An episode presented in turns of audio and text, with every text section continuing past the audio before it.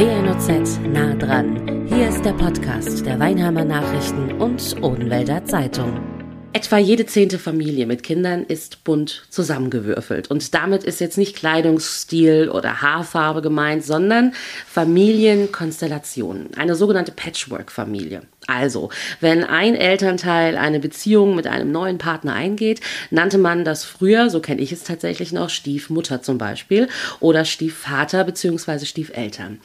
Die normale, in Anführungsstrichen, Kleinfamilie, bestehend aus Mama, Papa, Kind, ich würde fast sagen, die ist heute nicht mehr die Norm. Was genau Patchwork-Familie bedeutet, mit welchen Hindernissen die Konstellation verbunden sein kann und was man in solchen Situationen machen kann, Hilfe zum Beispiel sich holen. Das möchte ich heute mit Ulrike Adam von der psychologischen Familien- und Erziehungsberatung in Weinheim besprechen, vom Träger ähm, Pilgerhaus. Hallo, Frau Adam.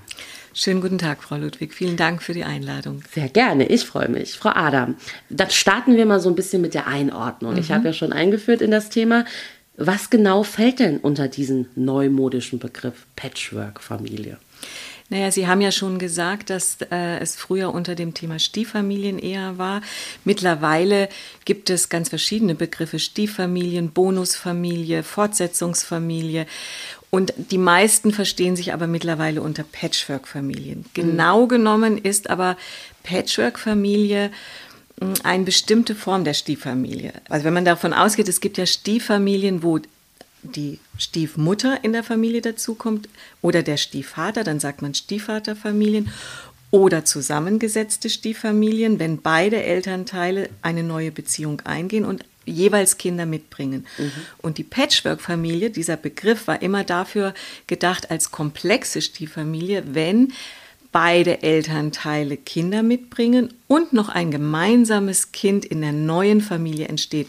Das war erstmal klassischerweise die sogenannte Patchwork-Familie. Okay. Mittlerweile landläufig sagen aber die meisten zu allen Formen Patchwork-Familie, weil es sich auch äh, bunter, lebendiger, nicht so problembehaftet anfühlt, wie wenn man sagt, wir leben in einer Stieffamilie. Das stimmt auch total. Also allein der Begriff ist ja schon so ja, negativ behaftet. Ja, das ne? hat viel damit, auch mit den Märchen zu tun, von Geschichten, die böse Stiefmutter, der böse Stiefvater, schwerpunktmäßig die böse Stiefmutter.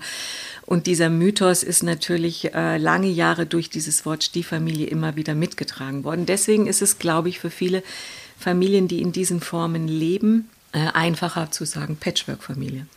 Apropos viele Formen, also eine Patchwork-Familie ist immer anders. Jede Familie genau. ist eigentlich ja anders. Anders in der Zusammensetzung, anders aber natürlich auch in der Entstehungsgeschichte. Also wie hat sich die Familie mhm. sozusagen neu zusammengesetzt und anders natürlich auch im Familienleben selbst. Ähm, es gibt behaupte ich jetzt mal, Sie korrigieren mich bitte, keine Patentrezepte. Das stimmt. Das kann ich Ihnen sofort sagen. Da, da gehe ich sofort mit. Es gibt ja. keine Patentrezepte, wenngleich es natürlich Dinge gibt, worauf man achten kann. Und genau darauf möchte ich jetzt mhm. zu sprechen kommen. Was gibt es denn von Ihrer Seite aus als Expertin, sage ich jetzt mal, ähm, so für hm, ABC-Regeln oder eine gewisse Anleitung an Tipps, wo man sagen könnte, wenn man so und so vorgeht, dann ähm, ist die Auswirkung bzw. das Resultat ein harmonisches Familienleben. Naja, ob das Resultat wirklich ein harmonisches Familienleben ist, das kann ich Ihnen nicht genau sagen, aber die Chance, dass eine neue Familienform oder die neue zusammengesetzte Familie länger hält und unser Blick ist ja hauptsächlich auf die Kinder, dass es den Kindern besser geht. Da ist es schon wichtig, sich auf jeden Fall Zeit zu lassen für die neue Zusammensetzung. Dass es, eine, es geht ja immer eine Trennung. In der Regel. Eine Trennung, äh, also im, im, im Regelfall manchmal natürlich auch durch den Verlust, weil jemand gestorben ist, aber die meisten sind durch Trennungen und die Kinder erleben ja einen großen Verlust dadurch. Und wenn dann relativ schnell ein neuer Partner, Partnerin käme und man würde ganz schnell wieder matchen, würde man vieles, äh, was die Trauer, die Abschiedsphase von der vorherigen Kernfamilie, in der die Kinder ja aufgewachsen sind oder erstmal reingeboren wurden, würde man überspringen springen und all die Probleme, die ja, man hat sich ja getrennt, weil es Probleme und Konflikte gab, mhm. würden eigentlich mit reinschwappen. Und deswegen ist ein wichtiges, ähm, ein wichtiger äh, Hinweis, sich Zeit zu lassen und nicht sofort zusammenzuspringen und zu sagen, jetzt ziehen wir zusammen und wir sind wieder ein glücklich neues verliebtes Paar. Und das ist das nächste Thema. Natürlich gibt es ein neues verliebtes Erwachsenenpaar und die wollen das natürlich auch leben und es ist auch allen gegönnt, aber da gibt es Kinder, die sich diesen anderen Partner oder Partnerin, der neu dazukommt, nicht ausgesucht haben, ja. Also diese Schwierigkeit auf der Erwachsenenebene als sich zu leben und zu finden und gleichzeitig die Bedürfnisse der Kinder, die ja trauern, die eigentlich zum anderen Elternteil auch eine gute Beziehung haben wollen, die noch nicht wissen, wie das funktioniert und die auch nicht wissen, was der neue Elternteil, der Stiefvater oder die Stiefmutter für eine Rolle spielen wird. Ähm, das ist sehr irritierend für die Kinder und die, die reagieren oft mit einem Stress darauf. Ja? Also deswegen Zeit lassen, die Paarbeziehung eher in, mit dem Wissen, dass man nicht so viel Zeit hat, wie wenn noch keine Kinder da wären. Ja, das muss man einfach wissen und dass der hinzukommende neue erwachsene Partner immer weiß, dass er in der zweiten Reihe steht. Ich gehe jetzt mal ein bisschen zurück in meine Vergangenheit. Mhm. Ich bin tatsächlich in einer Familie aufgewachsen, wo auch ein Stiefvater, mhm. so habe ich es auch gelernt als Kind, ähm, hinzukam. Ähm, und ich kann mir vorstellen, ob das jetzt Jahre wie bei mir zurückliegt oder ein aktueller Ist-Zustand ist, das kommt nach wie vor vor. Dass man als Kind, und ich gebe das an dieser Stelle zu, diesen neuen Partner einfach mal vom Haus aus, vom Prinzip her ablehnt. Und als Kind sagt, uh -uh, ich habe einen Papa, ich habe eine Mama, da eine neue Person mit dazu zu holen, das will ich nicht. Mhm. Ohne dass das Kind jetzt großartig da eine Chance gibt dem anderen Menschen, der mhm. vielleicht bemüht ist, gewillt ist und sich ja richtig reinhängt in diese Situation yeah. und sagt, ich will ja gar nicht dein neuer Papa sein, ich bin einfach jetzt da und wir verstehen uns gut und bin da für dich, wie auch immer. Was machen Sie in solchen Situationen, wenn die Kinder so von, von Haus aus ablehnend sind? Dass es erstmal zu respektieren gibt, dass das Kind ähm, nicht einfach einen neuen Stiefelternteil in der Rolle als Stiefelternteil übergestülpt bekommt, sondern dass es auch ein, ein Recht darauf hat zu sagen, ich, ich habe nicht darum gebeten, ich will das nicht. Ja? Ich habe ja einen Papa, ich habe eine Mama. Oft hängt es damit zusammen, wie offen der außerhalb lebende Elternteil ist. Ja? Ob der die Freigabe gibt dazu. Es ist okay, dass du den neuen Freund des Papas mögen darfst, ja. Ähm, oder wenn der neue Freund, der neue Partner der Mama eben nicht mit der Idee kommt, also ich räume hier jetzt mal auf und ich bin da und ich bin für alle da und ich manage das alles und ich bringe den Ru die Ruhe und den Frieden mit rein, ja, sondern sich eher zurücknimmt und sagt, okay, wir gucken, wie wir das miteinander hinkriegen. Ich bin Teil dieser Gemeinschaft jetzt. Ich bin nicht dein Elternteil. Ich werde es auch nie. Und wenn, dann wäre ich ein Bonus, ja, der sogenannte Bonus-Elternteil, aber nie dein Leib, also das geht ja gar nicht, oder ein sozialer Elternteil. Und ich kann versuchen, hier äh, mich ins Familienleben zu integrieren, ohne erstmal den Anspruch zu haben, eine bestimmte Rolle einzunehmen. Und es hängt natürlich auch dann davon ab, hat die, wenn wir jetzt mal vom Stiefvater ausgehen, hat die Mutter sehr lange mit den Kindern alleine gelebt und ähm, auch sehr eng in der Bindung, ja, und die Kinder auch nicht so gut losgelassen. Und wenn dann jemand dazukommt, dann ist das schon durchaus eine Konkurrenz, wenn wir, wir erleben das immer wieder, dass Kinder im Bett der Mutter schlafen und dann kommt der neue Partner, dann muss das Kind aus dem Bett raus und plötzlich okay, im eigenen Zimmer schlafen, was ja sowieso an sich ganz gut wäre mhm. im eigenen Zimmer. Aber dieser Umbruch plötzlich jetzt kommt da jemand Neues und ich muss Platz machen. Ja? Sinnbildlich natürlich. Genau, ist ja. natürlich für die und Kinder schwierig und es dauert einfach eine Weile, dann an der Stelle zu arbeiten, die eigene Identifikation für das Kind, dass es auch gut ist, eine eigene Entwicklung zu machen, dass es Mama und Papa lieben darf und dass es sich Zeit lassen darf mit dem Stiefelternteil irgendwann eine Beziehung einzugehen. Das dauert, man kann so sagen, oft so vier, fünf Jahre, bis wirklich, wenn die Familien dann durchhalten, weil durchaus gibt es ja auch Stieffamilien, Patchwork-Familien, die sich wieder trennen.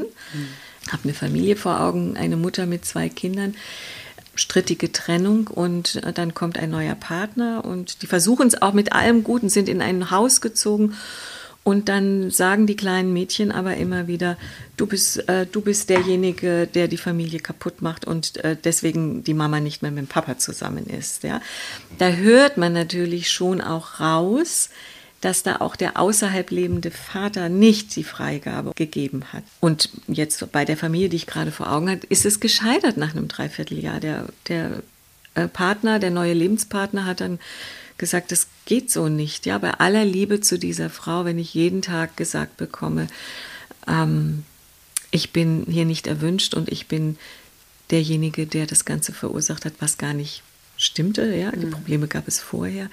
Es ist schon eine wirkliche Schwierigkeit und bedarf großer Offenheit auf besonders auf der Erwachsenen, auf allen drei Erwachsenenebenen. Ja, vor allem auch aber Geduld, ne? Also Geduld. Ich sage ja so vier, fünf das, Jahre boah. an Entwicklung, ja, mit allen Höhen und Tiefen. Und Sie haben gesagt, äh, dass es ein harmonisches Familienleben gibt, auch in sogenannten Kernfamilien. Das läuft ja mit Konflikten ab, je nach Altersstufe der Kinder. Und auch da sind ja im, äh, die Eltern sich nicht dauernd einig und es gehört dazu, miteinander zu sprechen.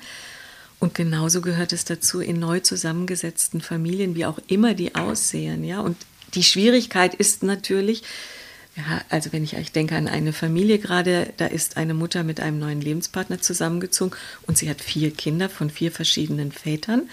Das ist natürlich ein hoher Komplex, welche Menschen dann noch mit einbezogen werden, ja, und was den Kindern auch immer wieder an Bindung an unterschiedliche, auf wen lasse ich mich alles ein und welche, wer gehört denn alles zu meiner Familie zugemutet wird.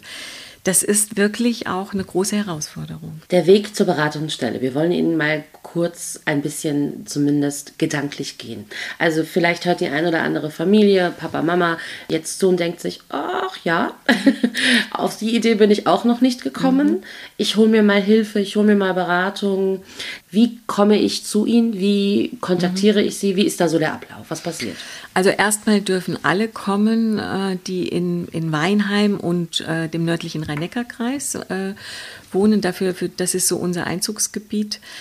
Ähm, und in der Regel geht es so, wenn es nicht über einen Schulsozialarbeiter oder Erzieher vom Kindergarten oder Lehrer, der die Empfehlung gegeben hat, geht es so, dass man bei uns anruft, telefonisch in den äh, Sprechzeiten oder auch persönlich vorbeikommt ähm, und sagt, ich möchte gerne eine Anmeldung machen, ich habe da mal eine Frage oder ich habe ein großes Problem. Sie haben recht, man muss nicht immer erst die schwierigste Situation abwarten.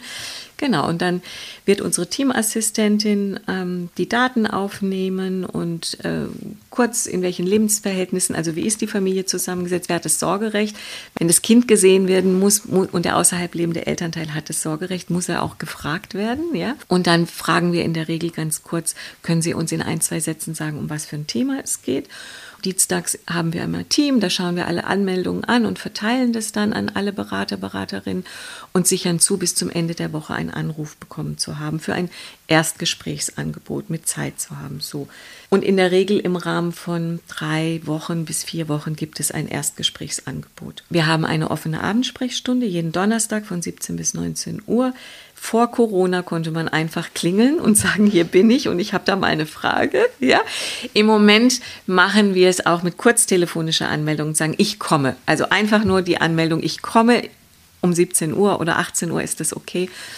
Also das ist ein ganz niederschwelliger Zugang, wo man nicht erst lange überlegen muss, ach, und ich habe jetzt ein Problem und in drei Wochen kriege ich erst einen Termin. Oder es gibt natürlich auch die Möglichkeit, einen absoluten Krisentermin zu kriegen, dann schieben wir das dazwischen. Und Jugendliche, die von alleine sich an uns wenden, sichern wir zu im Rahmen von drei bis vier Werktagen auf jeden Fall schon ein Erstgesprächsangebot.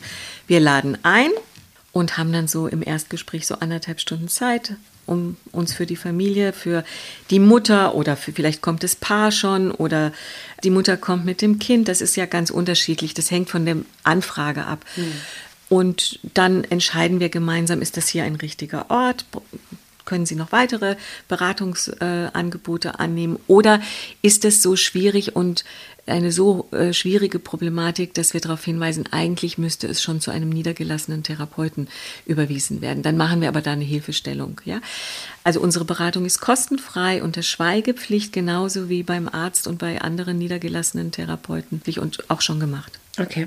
Die Position des Kindes, die verändert sich natürlich in der Patchwork-Familie auch. Jetzt kann es ja aber sein, das haben wir eingehend schon mal gesagt, dass da auch wiederum noch Kinder mit ins Spiel kommen. Und zum Beispiel die kleinste Tochter, die eben das Nesthäkchen immer war, urplötzlich das mittlere Kind wird oder das älteste Kind, weil da ist noch ein jüngeres, was hinzukommt. Also auch diese Position des Kindes kann sich verändern mhm. und kann natürlich Herausforderungen, ja. ich will nicht immer Probleme sagen, weil es muss nicht immer ein Problem sein, ne? ähm, Herausforderungen mit sich bringen. Was sind da so Ihre Tipps, wie man da am besten vorangeht sozusagen? Naja gut, dass man erstmal nicht erwartet, dass das Kind drei Jahre zum Beispiel, drei Jahre alt und da kommt ein neues Baby, ein gemeinsames Baby des, der neuen Familie, plötzlich ähm, für alles Verständnis haben muss, sondern dass man ihm auch zugesteht, dass es wütend, ärgerlich ist. Ähm, oder es kommen plötzlich drei Stiefgeschwister, die 16, 17, 20 sind, mit dazu und bin plötzlich mit so vielen großen Menschen, wenn ich drei oder vier Jahre alt bin, konfrontiert und es ist umtriebig, laut, ich habe gar keine Ruhe mehr, die Mama habe ich nicht mehr für mich. Also auch da würden wir natürlich empfehlen, achten Sie auf das Kind, schaffen Sie sich Zeiten, auch die gerade wenn es jetzt die Mama ist und der, ein Stiefvater dazukommt, schaffen sie sich exklusiv Zeiten für dieses Kind. Ja, das müssen nicht jeden Tag fünf Stunden sein, aber jeden Tag vielleicht so eine halbe Stunde oder 20 Minuten oder wenn die Kinder älter sind, ähm, am Wochenende, am Samstag äh, äh, geht Mama oder wenn es der, der, Papa ist, mit dem äh, Jungen auf dem Fußballplatz und kicken und nur eine Exklusivzeit für ihn, damit er diese Position wie auch leben kann. Mit welchen Anliegen wenden sich die Familien aus der Region an Sie? Sehr viele kommen, äh, weil das neue Zusammenleben aufgrund des, der, des Einflusses des außerhalb lebenden Elternteils oft nicht klappt. Also mit diesem Anliegen entweder der Vater oder die Mutter, die außerhalb lebt, mischt sich immer ein oder torpediert unser neues Zusammenleben und wie sollen wir denn damit umgehen? Beziehungsweise ist ein häufiges Thema, dass die Kinder dann nicht mehr zum außerhalb lebenden Elternteil manchmal wollen. Oder es wirklich Probleme gibt mit, wenn beide Partner Kinder mitbringen im Zusammenleben, dass sie sagen, wie sollen wir das regeln? Äh, es gibt sehr viele Konflikte auch unter den Stiefgeschwistern, ja. Ähm, wie, wie können wir damit umgehen? Das wäre übrigens gut. Ein Teil der Konflikte aus der alten ähm, Partnerschaft aufzuarbeiten, weil wenn man das nicht macht, ist eigentlich fast vorprogrammiert, dass die gleichen und ähnlichen Themen in der neuen Partnerschaft, in der neuen Patchwork-Familie wieder auftauchen. Und da gucken wir auch hin und da fragen wir dann auch manchmal, dass wir sagen, wie ist es denn gelaufen, was war gut, was war nicht gut. Oder ähm, es gibt Anliegen, der, der Vater sagt, ich habe eine neue Partnerin und die Kinder kommen nur alle 14 Tage oder in den Ferien, aber meine Partnerin lehnt die Kinder trotzdem ab. Wie mache ich das denn? Ja, wie soll ich denn damit umgehen? Das sind so typische Anfragen. Und was ist dann Ihre Antwort auf zum Beispiel diese Frage? Ja, schon auch, dass das ist ein, oftmals ein schmerzhafter Entwicklungsprozess zu sagen, die Kinder gehen erstmal vor. Unser Auftrag ist ja, nach den Kindern zu schauen.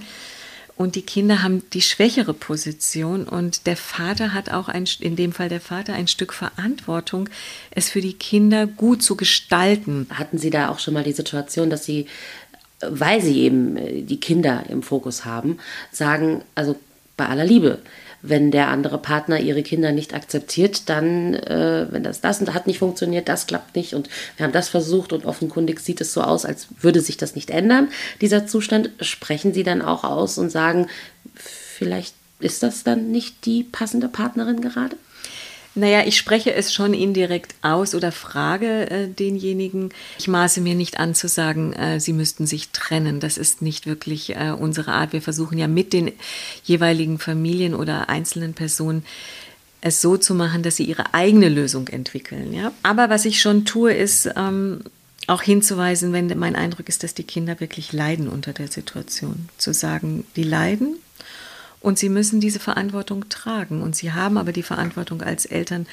Und in der Regel wollen alle Eltern, alle Eltern, egal in welchem, ob getrennt oder zusammen, das Beste für ihre Kinder. Keiner will es nicht gut haben. Was mache ich als neuer Elternteil, wenn ich das Kind meiner Partnerin oder meines Partners nicht lieben kann?